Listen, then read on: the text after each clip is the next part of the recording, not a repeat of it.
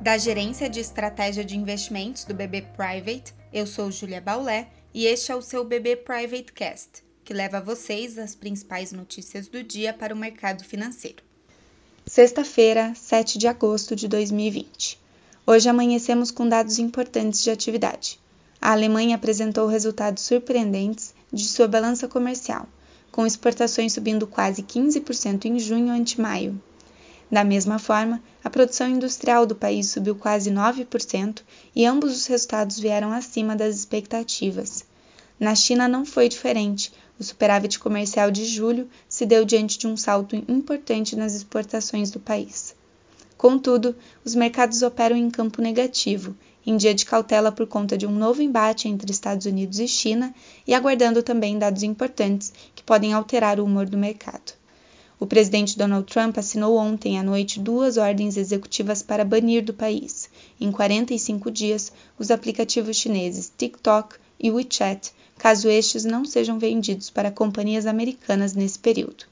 Investidores também acompanham as negociações entre republicanos e democratas para um acordo sobre o pacote fiscal nos Estados Unidos. Hoje é o último dia de trabalho no Congresso americano antes do recesso parlamentar.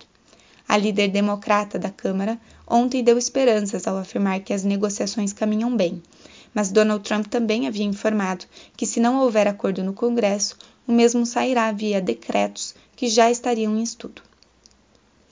O humor do investidor pode ainda ser afetado pelo relatório de emprego dos Estados Unidos, o payroll, que deve mostrar melhora e criação de empregos no mercado de trabalho do país.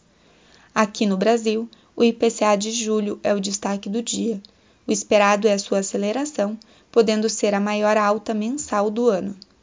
A Bolsa Brasileira, apesar da influência do cenário externo, deve reagir à aprovação ontem pelo Senado do projeto de lei que limita em 30% ao ano os juros cobrados por bancos em operações com cartão de crédito e cheque especial. A medida é válida durante o período de calamidade da pandemia, a princípio até dia 31 de dezembro, mas os senadores aprovaram uma emenda que permite o tabelamento permanente pelo Conselho Monetário Nacional dos juros em operações de crédito com cartão. O texto ainda tem que passar pela Câmara antes de ir à sanção presidencial.